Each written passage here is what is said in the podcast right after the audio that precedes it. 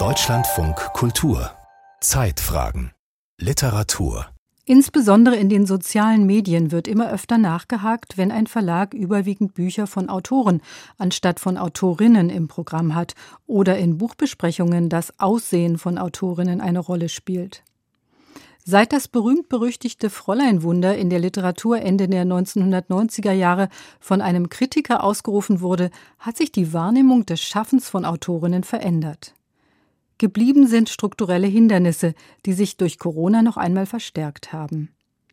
Sensibilisiert für patriarchale Strukturen, die veränderte Wahrnehmung weiblichen Schreibens. Sie hören eine Sendung von Sonja Hartl. Weibliches Schreiben kann darin bestehen, dass Frauen Themen bearbeiten, die mit Schweigen belegt sind. Ein typisch weibliches Schreiben gibt es nicht. Das ist total durchdrungen von männlichem Wahrnehmen, männlichem Ausdruck und äh, männlichen Bewertungsmustern. Von daher würde ich sagen, das weibliche Schreiben an sich ist schwierig überhaupt zu finden. Ich glaube ja an Texte und nicht an Geschlechter zu texten. Die Wahrnehmung von weiblichem Schreiben verändert sich. Bei Verlagen wird genau hingeschaut, wie viele Autorinnen sie im Programm haben. Der Leipziger Buchpreis, der Klagenfurter Bachmann-Preis, der Georg-Büchner-Preis gingen 2020 an Frauen. Weibliches Schreiben bezieht sich eigentlich auf zwei unterschiedliche Dinge. Einmal die Produktionsbedingungen des Schreibens als Autorin und dann eben das Schreiben selber. Gibt es wirklich eine Schreibweise, einen Stil, der ausgesprochen weiblich wäre?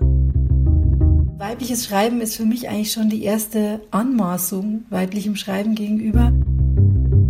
Ich finde, es ist eher die Frage der Perspektive. Also aus welcher Perspektive heraus schreibe ich?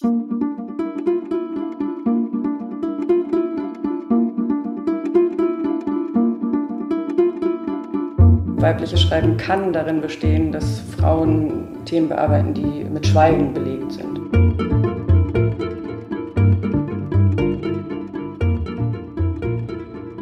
Blickt man in die Literaturgeschichte, so hat das Schreiben von Frauen immer mal wieder besondere Aufmerksamkeit bekommen.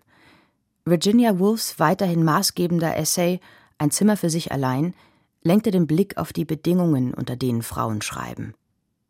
In den 1970er Jahren setzte mit der Frauenbewegung die Diskussion über den Begriff des weiblichen Schreibens und das Bestreben ein, den männlich dominierten Kanon zu verändern. Es wurden ja so und so viele weibliche Autorinnen wiederentdeckt und sind in den Kanon aufgenommen worden, sei es jetzt Ingeborg Bachmann oder Catherine Mansfield oder auch so jemand wie Jane Austen, die man angefangen hat, ganz anders zu lesen als früher, wo sie einfach nur in so eine Frauenliteraturschublade gesteckt wurde. Sagt Lina Musur, die Verlagsleiterin von Hansa Berlin.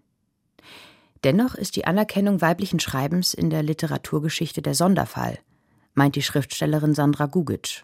Das war die Selbstverständlichkeit, dass Männer schreiben, dass Männer Geschichten erzählen, dass Männer die Welt erzählen.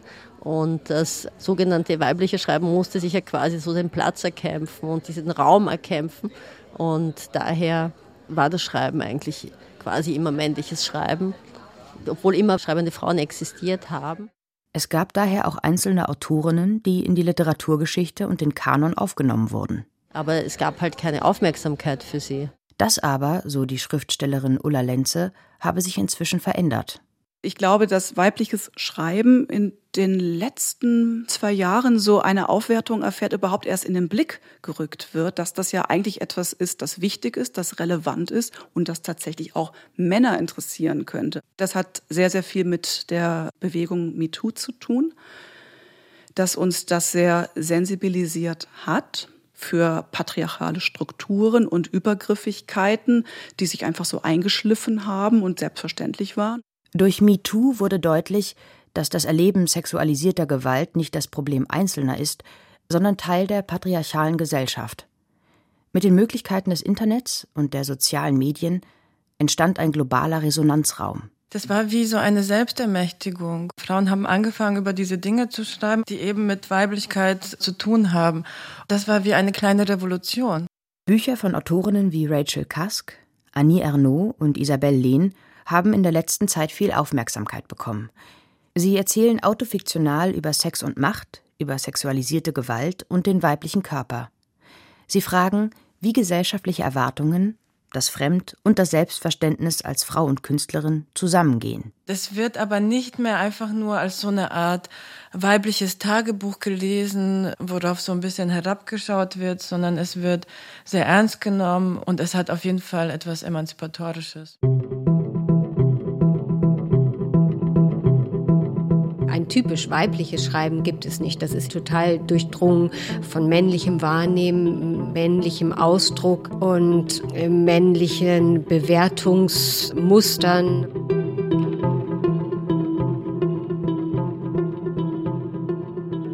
MeToo entfacht eine Entwicklung neu, die es als breite Bewegung bereits in den 1970er und 1980er Jahren gegeben hat. Frauen beanspruchen, dass ihre Erfahrungen ernst genommen und öffentlich wahrgenommen werden. Je selbstverständlicher es wurde, dass auch Frauen sich in Büchern äußern, desto mehr war es natürlich auch möglich für Frauen, sich davon angesprochen zu fühlen und für sich auch zu überlegen, äußere ich mich öffentlich und traue ich mir auch zu, mich öffentlich zu gesellschaftlichen Themen zu äußern. Die Schriftstellerin Alexa Hennig von Lange. Dieses Selbstverständnis ist gewachsen und von daher wird es auch von außen als selbstverständlicher aufgenommen, dass Frauen das tun und darin dann auch ernster genommen werden. Dem chinesischen Ladenbesitzer hatte ich gesagt, dass ich, um Schriftstellerin zu werden, hatte lernen müssen, anderen ins Wort zu fallen, den Mund aufzumachen. Ein bisschen lauter, dann noch lauter schließlich aber nur mit meiner eigenen Stimme zu sprechen, die gar nicht laut ist. Aus Was ich nicht wissen will von Deborah Levy.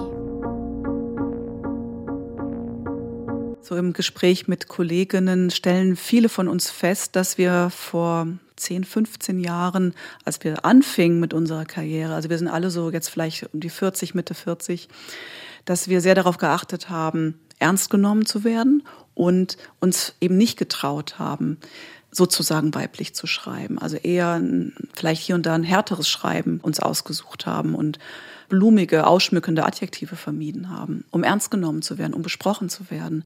Solche Gedanken hat sich die 42-jährige Kaschka Brüller für ihr Debüt Roter Affe, das im August erschienen ist, nicht gemacht. Ich gehe so stark davon aus, dass ich ernst genommen werde, dass ich gar nicht auf die Idee gekommen bin, mir zu überlegen, auf welchem Weg ich quasi ernster genommen werden könnte.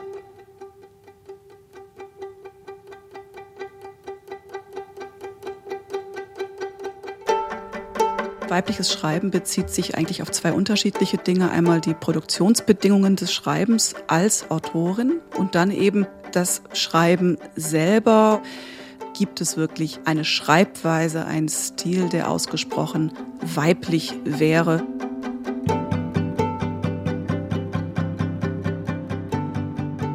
Also ich glaube nicht, dass es weibliches Schreiben gibt im Sinne von, dass man an der Sprache oder am Stil erkennt, dass es von einer Frau stammt. Ähnlich sieht es auch die Schriftstellerin Alexandra Riedel. Es ist schwierig, so das typisch weibliche innerhalb eines Textes ausfindig zu machen, zumindest ohne nicht auch Gefahr zu laufen, sich da irgendwelcher stereotypischer Weiblichkeitsvorstellungen oder patriarchaler Denkstrukturen zu bedienen. Weibliches Schreiben lässt sich demnach kaum durch einen bestimmten Stil definieren. Stil ist eine persönliche Notwendigkeit, der einzig mögliche Ausdruck eines individuellen Bewusstseins. Stil ist die Art, wie ein Schriftsteller die Wahrheit sagt.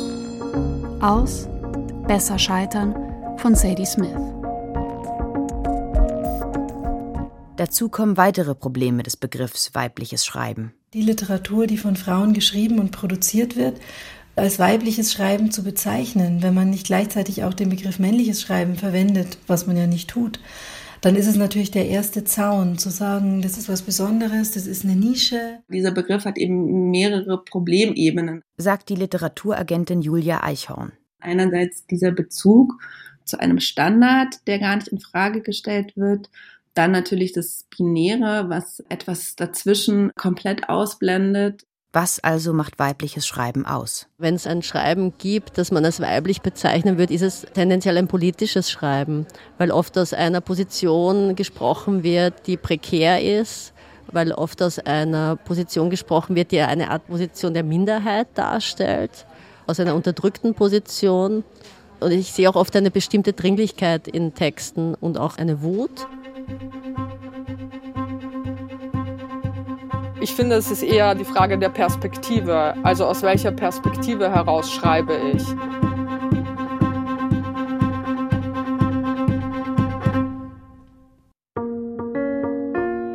Der Begriff weibliches Schreiben benennt nicht einfach eine von Frauen geschriebene Literatur, sondern eine, die unter typisch weiblichen Lebensumständen entsteht und durch sie geformt wird.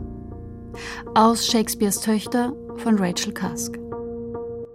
Der Begriff weibliches Schreiben ermöglicht es, über die Produktionsbedingungen der Literatur von Autorinnen zu reden. Ein schreibender Mensch ist tendenziell nicht ein Genie, das von selbst Texte ausspuckt, sondern man braucht Mittel und Zeit.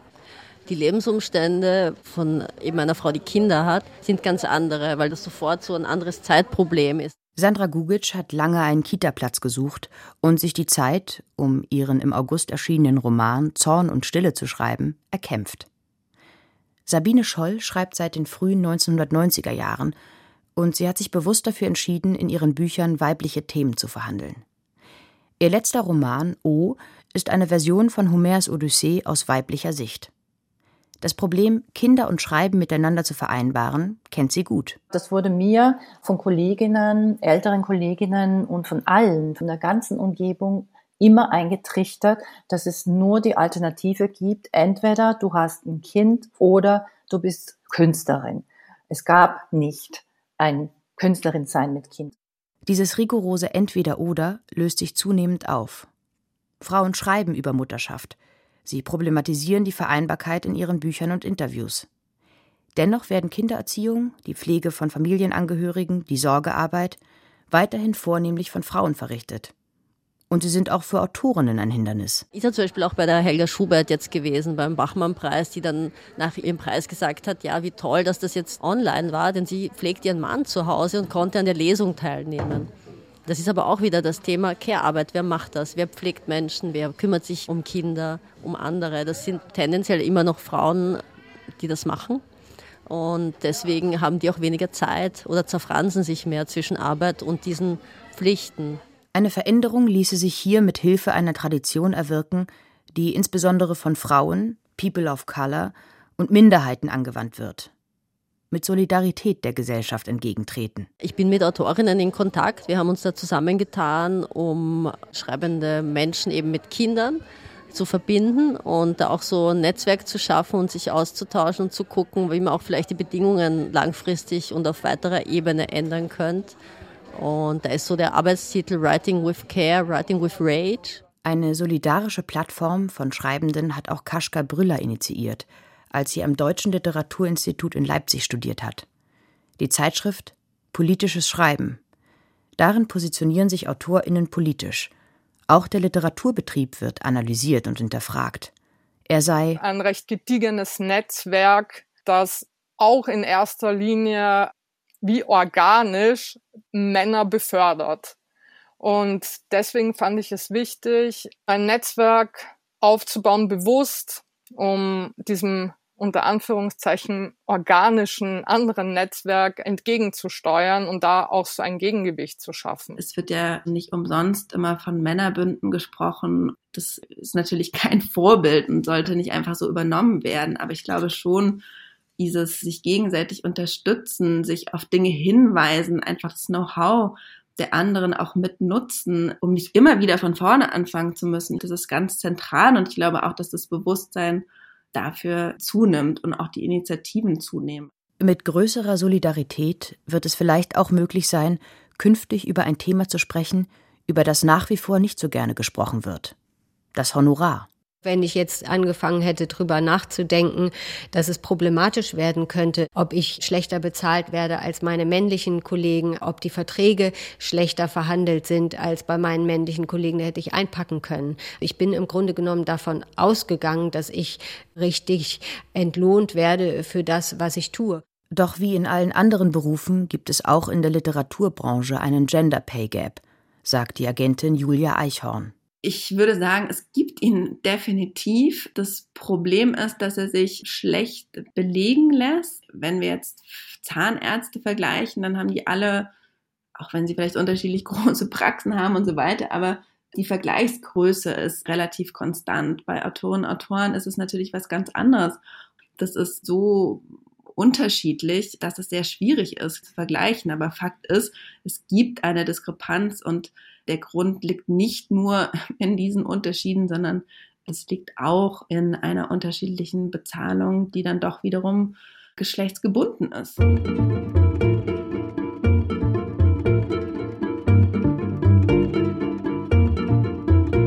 Weibliches Schreiben ist für mich eigentlich schon die erste Anmaßung weiblichem Schreiben gegenüber. Auch einige Verlage nutzen die Aufmerksamkeit, die Bücher von Autorinnen derzeit bekommen. Der Kamper Verlag eröffnet in diesem Herbst seine Taschenbuchreihe mit sechs Büchern von Frauen und greift in der Verlagsvorschau explizit die Diskussion um Vorschauenzählen auf. Der Verleger Daniel Kamper Eigentlich war der Anlass schon dieser Artikel, der eine Diskussion gestartet hat äh, auf Spiegel Online über diesen Anteil von Frauen in den Verlagsprogrammen.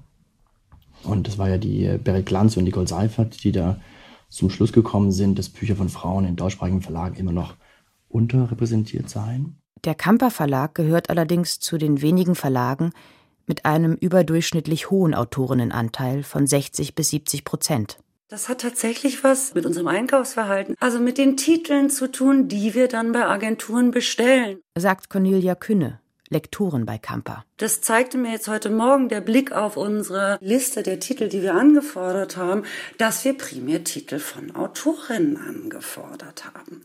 Aber jetzt nicht unter der Vorgabe, genau das tun zu wollen, sondern das hat sich einfach so ergeben. Ein Programm wird halt von Menschen gemacht und die Menschen, die Programm machen, haben bestimmte Vorstellungen davon, wie Literatur sein sollte und auch im Übrigen äh, persönliche Vorlieben.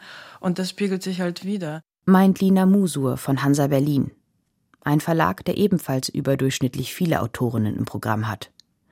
Auffällig ist, dass es mit Kamper, Hansa Berlin und dem Penguin Verlag vor allem jüngere Verlage und Imprints sind, bei denen Autorinnen gut vertreten sind. Und dadurch, dass der literarische Kanon männlich geprägt ist und auch das Einkaufsverhalten der Verlage in den letzten 70, 80, 90, 100 Jahren so geprägt war, sind dort natürlich dann einfach Programmplätze von Männern besetzt, die man nicht so ohne weiteres von ihrem Programmplatz schubsen will oder auch sollte. Deswegen gibt es dieses starke Ungleichgewicht und deswegen sind solche Aktionen wie Vorschauen zählen zwar toll und bringen Aufmerksamkeit, aber wie das immer so ist bei solchen Sachen, fließen da halt nicht alle Aspekte mit ein, die eigentlich berücksichtigt werden müssten, um ein richtig stimmiges Gesamtbild zu bekommen. Dazu gehöre das historisch gewachsene Ungleichgewicht, sagt auch Susanne Krones, Programmleiterin bei Penguin. Dennoch reiche ein einfacher Verweis auf dieses historisch bedingte Ungleichgewicht nicht aus. Bei den Novitäten kann man natürlich schon es als faule Ausrede verstehen, weil nicht jede von diesen gewachsenen Autorenbeziehungen muss in gleicher Intensität weitergepflegt werden. Da werden auch viele fallen gelassen aus anderen Gründen oder wechseln Verlage etc. Da kann man natürlich mit einer beherzten Entscheidung auch anfangen, mehr Autorinnen aufzubauen. Auch die Backlist bietet einige Möglichkeiten, um Büchern von Frauen mehr Aufmerksamkeit zu geben. Man kann seine Hausaufgaben machen und auf ein Gleichgewicht achten bei der Backlist-Pflege, die man unternimmt. Das hat man jetzt durchaus auch gemerkt bei dem Marlin Haushofer Jubiläum oder bei einer Autorin wie Irmtraut Morgner, dass es Autorinnen sind, die eigentlich längst große Gesamtausgaben verdient hätten. Eine ganz andere Art von Nachruhm. Aber Nachruhm und Werkausgaben werden weiterhin vor allem Männern zuteil. Im Umgang mit der Backlist sieht auch Daniel Kamper viel Potenzial. Große Verlage sind in den letzten zehn Jahren immer kommerzieller geworden. Das heißt, viele Autoren, wenn die Bücher sich nicht mehr sehr gut verkaufen, werden aufgegeben. Zu den Autorinnen, die andere Verlage fallen gelassen haben, gehört beispielsweise die Literaturnobelpreisträgerin Olga Tokarczuk. Wir haben das Gesamtwerk, aber wir sind der fünfte Verlag von Olga Tokarczuk im deutschsprachigen Raum. Wir haben also Olga Tokarczuk nur haben können, weil andere Verlage einfach nicht äh, den langen Atem hatten und einfach nicht weitermachen wollten und unter anderem auch ganz große Verlage. Darüber hinaus müsse sich in den Verlagen der Blick auf solche Bücher von Frauen verändern, die explizit weibliche Themen verhandeln, meint Susanne Krones. Das ist ja auch das Verblüffende in der Verlagsbranche, die wir ja wirklich hier fast zu 90 Prozent in den Lektoraten, in vielen Bereichen auch zu 100 Prozent mit Frauen da sitzen. Ist es dann trotzdem auch unter Frauen, ist es immer so dieser vorweg angenommene Sonderfall, können wir das jetzt wirklich machen, wenn es doch so spezifisch bestimmte Themen anspricht? Diese Veränderungen werden durch den Druck von außen, durch Aktionen wie Vorschauen zählen und das Sprechen über die Literatur von Frauen angestoßen. Und das bewirken diese Aktionen auf jeden Fall, dass man noch mehr sich darauf besinnt, dass man besser darauf guckt und dass man anders auf die Programme schaut. Aber man kann nicht erwarten, dass es plötzlich von einem Tag auf den anderen passiert.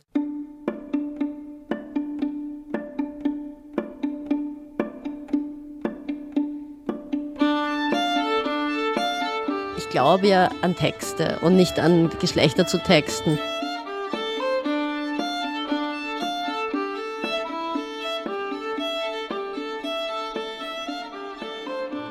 Bücher von Frauen, das hat die Studie Frauenzählen ergeben, werden seltener in Feuilletons besprochen als die von Männern.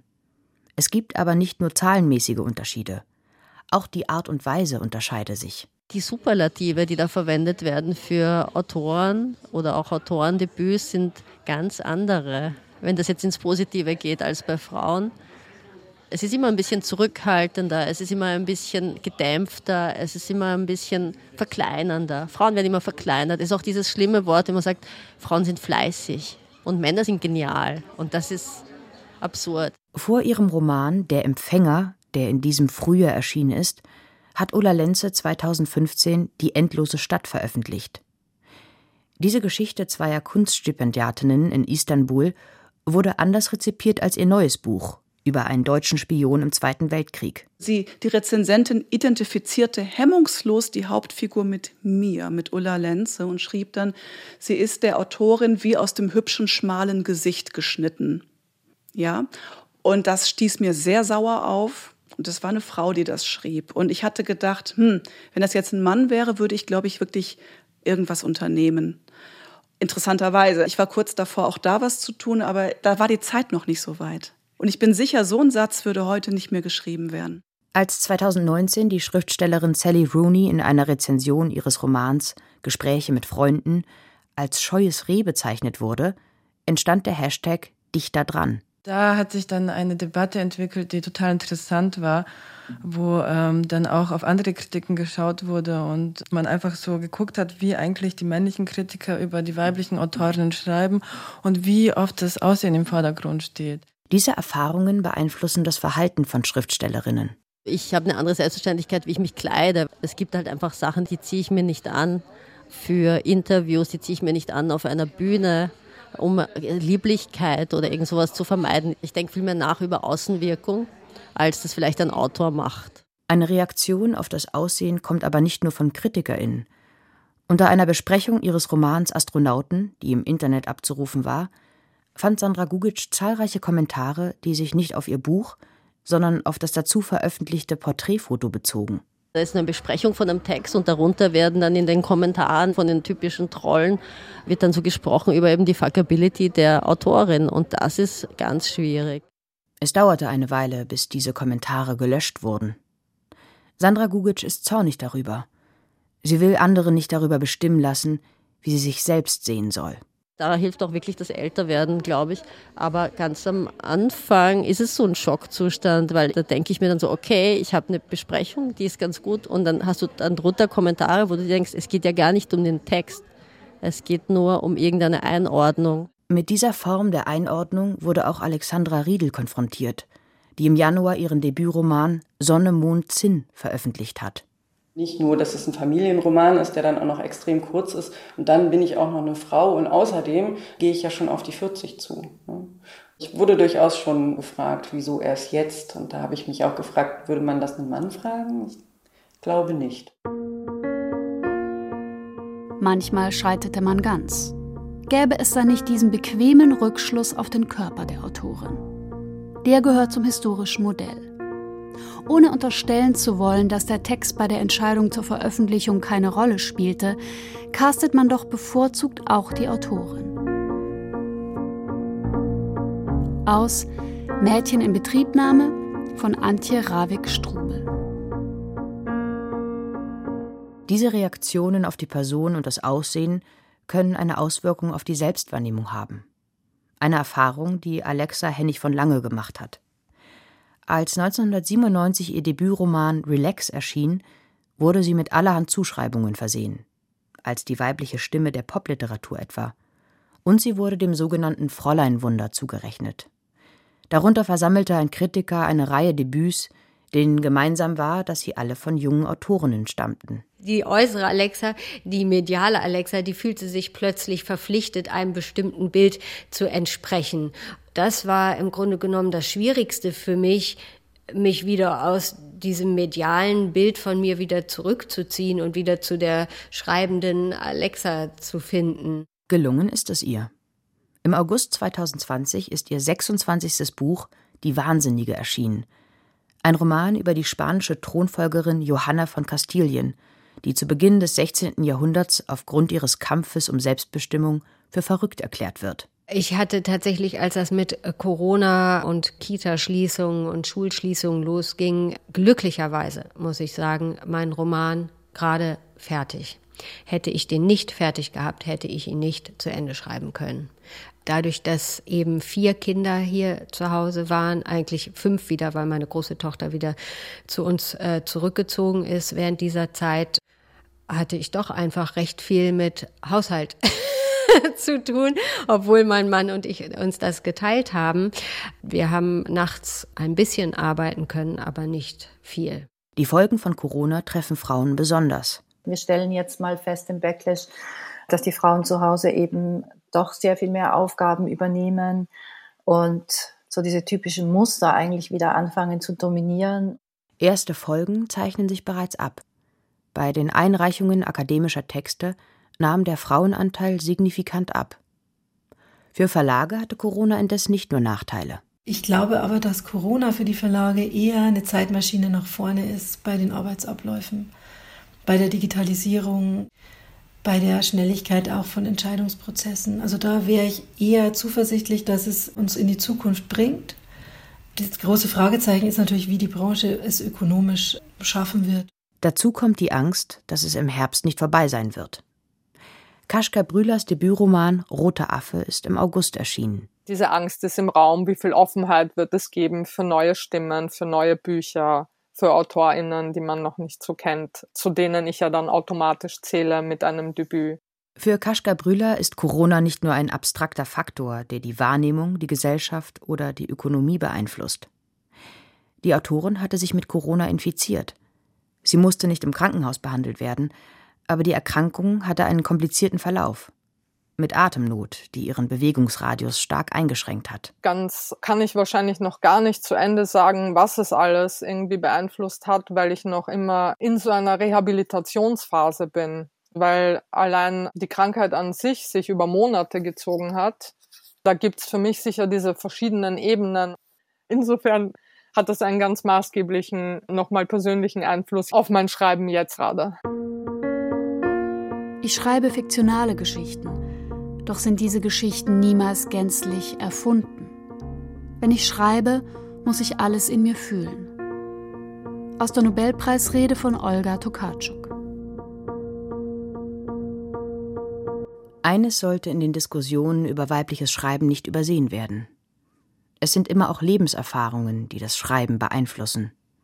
Das Geschlecht ist nur ein Aspekt. Da kommt irgendwie ein Klassenhintergrund dazu, da kommt eben hinzu die Hautfarbe, der Hintergrund der Eltern, eben Minderheitenerfahrungen. Also all das fließt da ja rein. Und viele dieser Aspekte sind dann auch Aspekte, die bei Männern reinfließen. Sensibilisiert für patriarchale Strukturen, die veränderte Wahrnehmung weiblichen Schreibens. Sie hörten eine Sendung von Sonja Hartl. Es sprachen Veronika Bachfischer und Lisa Hirdina. Regie Beatrix Ackers, Ton Christiane Neumann, Redaktion Dorothea Westphal.